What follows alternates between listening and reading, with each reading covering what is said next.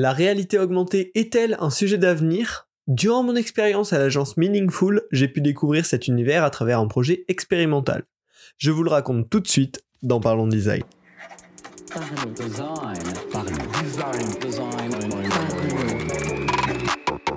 La saison 5 de Parlons Design est soutenue par ZK4S Theory, le site des product designers. Salut, c'est Romain Pachna, bienvenue dans Parlons Design pour parler de réalité augmentée et de notre place en tant que designer, euh, comment on peut se positionner justement sur ces sujets de réalité augmentée?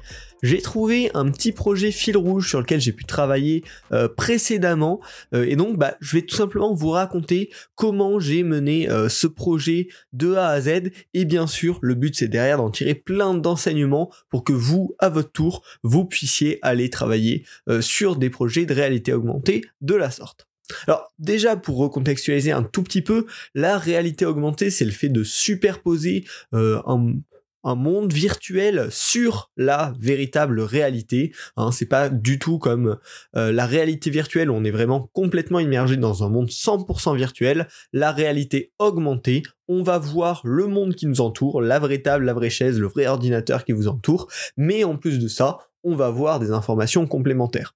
Donc ça permet de rester dans le vrai monde avec des compléments d'informations. Il y a déjà des marques de voitures notamment qui s'accaparent ça pour que bah, on continue à avoir la route, plutôt utile pour conduire, mais avec des informations qui vont nous dire directement physiquement sur la, enfin comme si c'était physiquement sur la route, les panneaux d'indication pour nous indiquer notre trajet. C'est un cas d'application de la réalité augmentée, mais bien sûr, il y en a plein d'autres.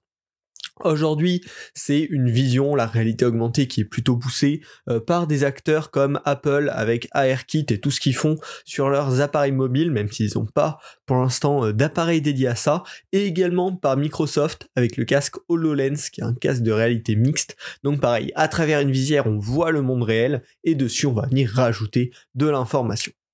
Voilà. Ça, c'est le petit topo réalité augmentée. Et donc, euh, j'ai pu travailler quand j'étais à, Meaningful sur un projet qui s'est appelé Nouvelle Réalité, où le but, euh, ce qu'on a fait en, fin de projet, en conclusion de projet, c'était un jeu dans lequel on va pouvoir créer des tableaux avec des Lego, donc plutôt dédiés aux enfants, et derrière, grâce à la réalité augmentée, gagner, découvrir des récompenses qui étaient cachées dans ces tableaux qui sont fabriqués par les enfants pour en apprendre plus sur la culture et notamment sur l'art. Ce projet, il a été hyper intéressant parce que ça a été vraiment une super exploration des possibilités de la réalité augmentée et en plus, il nous a permis de recevoir quelques prix. On a été notamment finaliste des XDA Awards et on a reçu une distinction euh, chez Agda. Euh, donc voilà, un beau projet assez chouette qui a mené à plein plein plein d'apprentissages que je vais vous raconter tout de suite. On va parler de l'histoire de ce projet, comment ça a été créé, et à l'occasion, bah, quel est l'état de la réalité augmentée aujourd'hui, comment on peut faire euh, des bons tests en réalité augmentée dès maintenant, sans trop de connaissances en code notamment? Et enfin, je vous ai prévu une petite conclusion voilà, sur comment en tant que designer, on peut se positionner par rapport à cette technologie euh, et voilà, à ces nouvelles possibilités pour propager de l'information, pour diffuser de l'information. Donc on est parti euh, pour, ce petit storytelling. Euh, nouvelle réalité, donc c'est un projet euh, qui est issu du lab Meaningful, donc un, espace, un moment dédié en tout cas au sein de l'agence pour tester de nouvelles formes d'interaction. Là, l'idée, c'était d'expérimenter avec la réalité augmentée pour créer du lien entre le monde physique et le monde numérique. Parce que c'est complètement comme ça que fonctionne la nouvelle réalité, la réalité augmentée.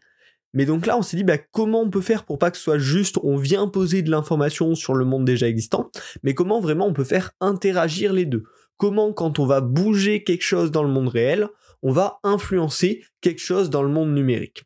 Donc, il y avait plusieurs idées bien sûr qui ont été creusées et l'initial c'était bah, est-ce qu'on pourrait cacher de l'information finalement dans le monde physique?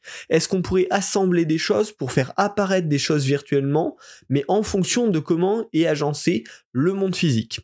Euh, c'était une des possibilités, une des choses qu'on pouvait faire avec la réalité augmentée. On s'est dit, bah, tiens, on va explorer ça de bout en bout euh, pour, pour voir si on, si on peut en tirer des, des trucs sympas.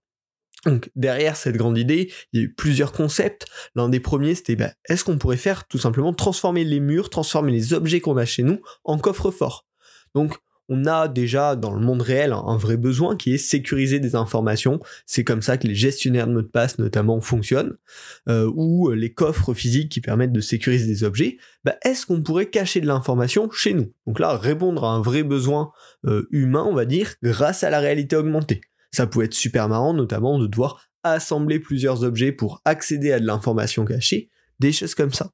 On a également pensé à réfléchir sur l'interactivité des objets.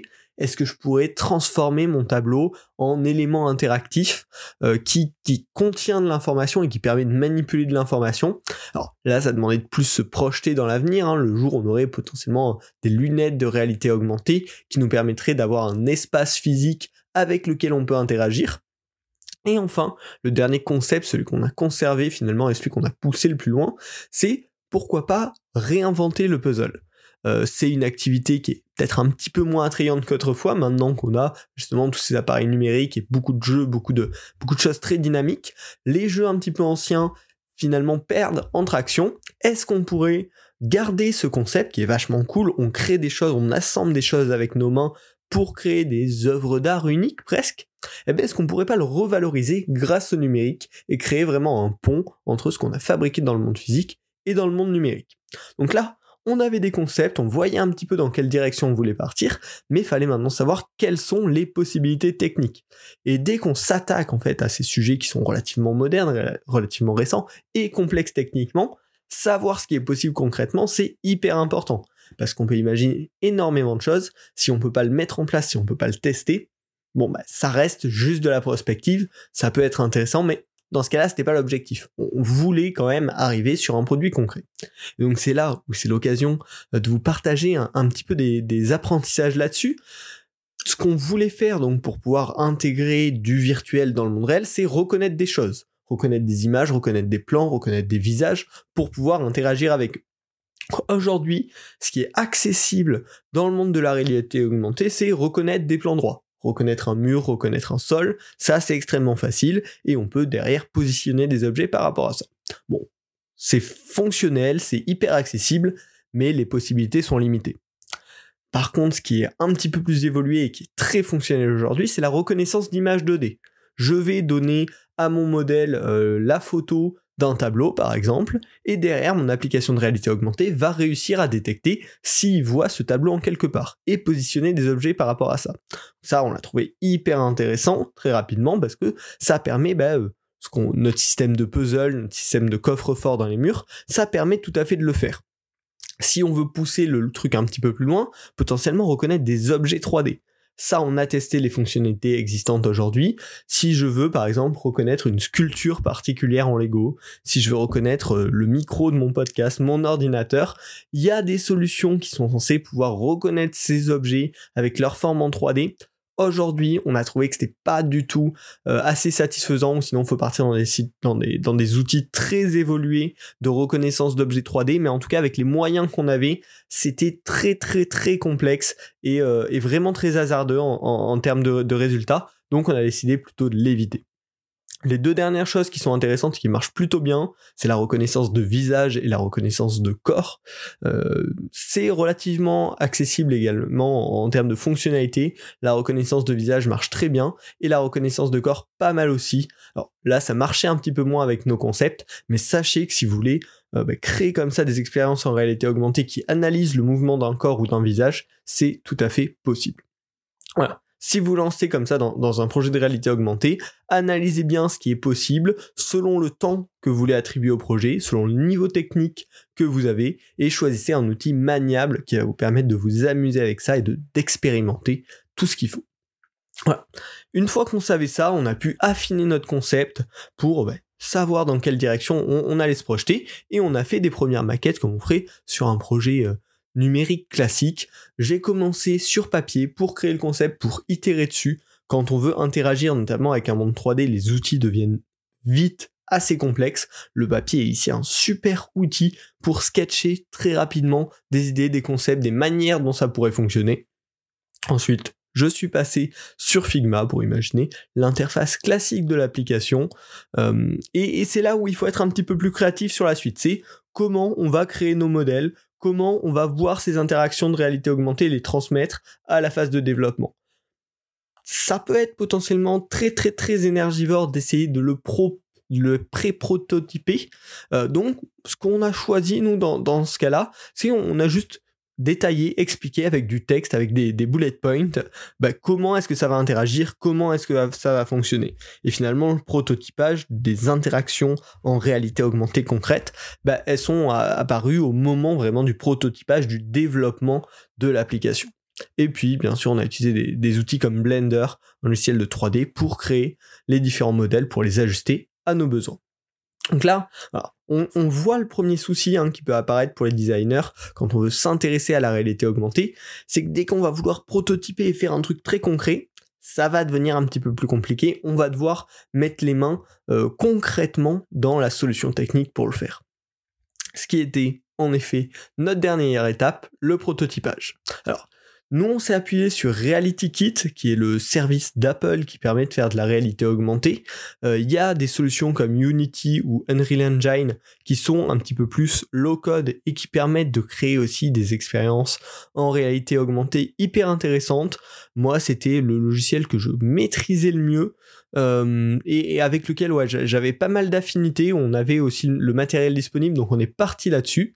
Et bah on a construit l'application, on a fabriqué les différentes interactions et après on est venu les tester. Euh, le problème, voilà, vraiment, ça va être la, petite difficulté, hein, c'est qu'il y a besoin de savoir un petit peu développer euh, pour rentrer vraiment dans, ce prototypage avancé. Il y a beaucoup, beaucoup d'outils no-code, hein, même les, les outils d'Apple dans Reality Kit on n'a pas trop trop besoin de faire de code. Dans Unity et Unreal Engine, pareil, pour commencer, on n'a pas trop trop besoin de code, mais il va falloir avoir cet esprit un petit peu technique de bah, construire vraiment un logiciel qui fonctionne concrètement. Voilà, on a itéré bien sûr pour tester des différentes interactions avec ça, euh, pour aussi estimer, gérer les temps de création de puzzles, etc. Et euh, bah voilà, on avait un projet, on avait un premier prototype. Alors à ce niveau-là, c'est plus un proof of concept. Hein. On a testé certains types d'interactions, c'est-à-dire on a créé un petit jeu de mémoire où on voit le tableau qu'on doit recréer en Lego. Là, l'enfant qui joue ah, bah, peut recréer son, tableau de mémoire et doit ensuite le scanner pour euh, débloquer sa récompense qui en fait sort du, tableau qu'il vient de créer, euh, comme si, comme si la récompense en réalité augmentée se cachait depuis le début dans cet objet. Donc ça a été un super chouette projet. Euh, derrière, on a pris le temps de bien le mettre en valeur. On a fait toutes deux, deux matinées shooting, euh, shooting photo pour mettre tout ce, tout ce concept en valeur, l'expliquer, le présenter. Euh, aujourd'hui, hein, travailler sur des projets comme ça en réalité augmentée, c'est plus de l'expérimentation que du projet concret la plupart du temps. Donc c'est hyper intéressant de le documenter, de le mettre en valeur, d'expliquer les concepts pour les valoriser.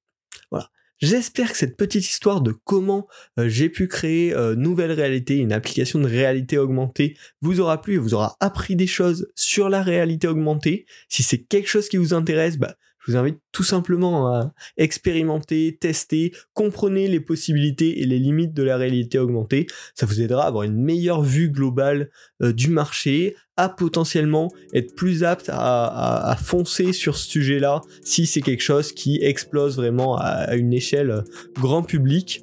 Euh, donc n'hésitez pas. Le seul, on en a parlé, hein, mais la seule petite barrière, c'est potentiellement le besoin d'avoir un petit peu de maîtrise technique. Ça s'apprend sur le tas, vous allez découvrir plein de choses et ce sera hyper intéressant. Tout simplement, ce que je vous conseille, c'est aujourd'hui, bah, si c'est quelque chose qui vous intéresse, expérimentez. Et si un jour ça décolle à une échelle grand public, et du coup les designers sont impliqués là-dedans, bah, vous aurez déjà un premier pas, une première connaissance de tout ça, et ça pourra être que bénéfique. J'espère que ce podcast vous a plu. Si c'est le cas, n'hésitez pas à le partager autour de vous et à laisser une petite note sur votre plateforme de podcast préférée, un 5 étoiles et un petit commentaire. Euh, ça fait toujours plaisir et puis ça permet au podcast de grandir. Merci beaucoup et à la semaine prochaine dans Parlons Design. Salut.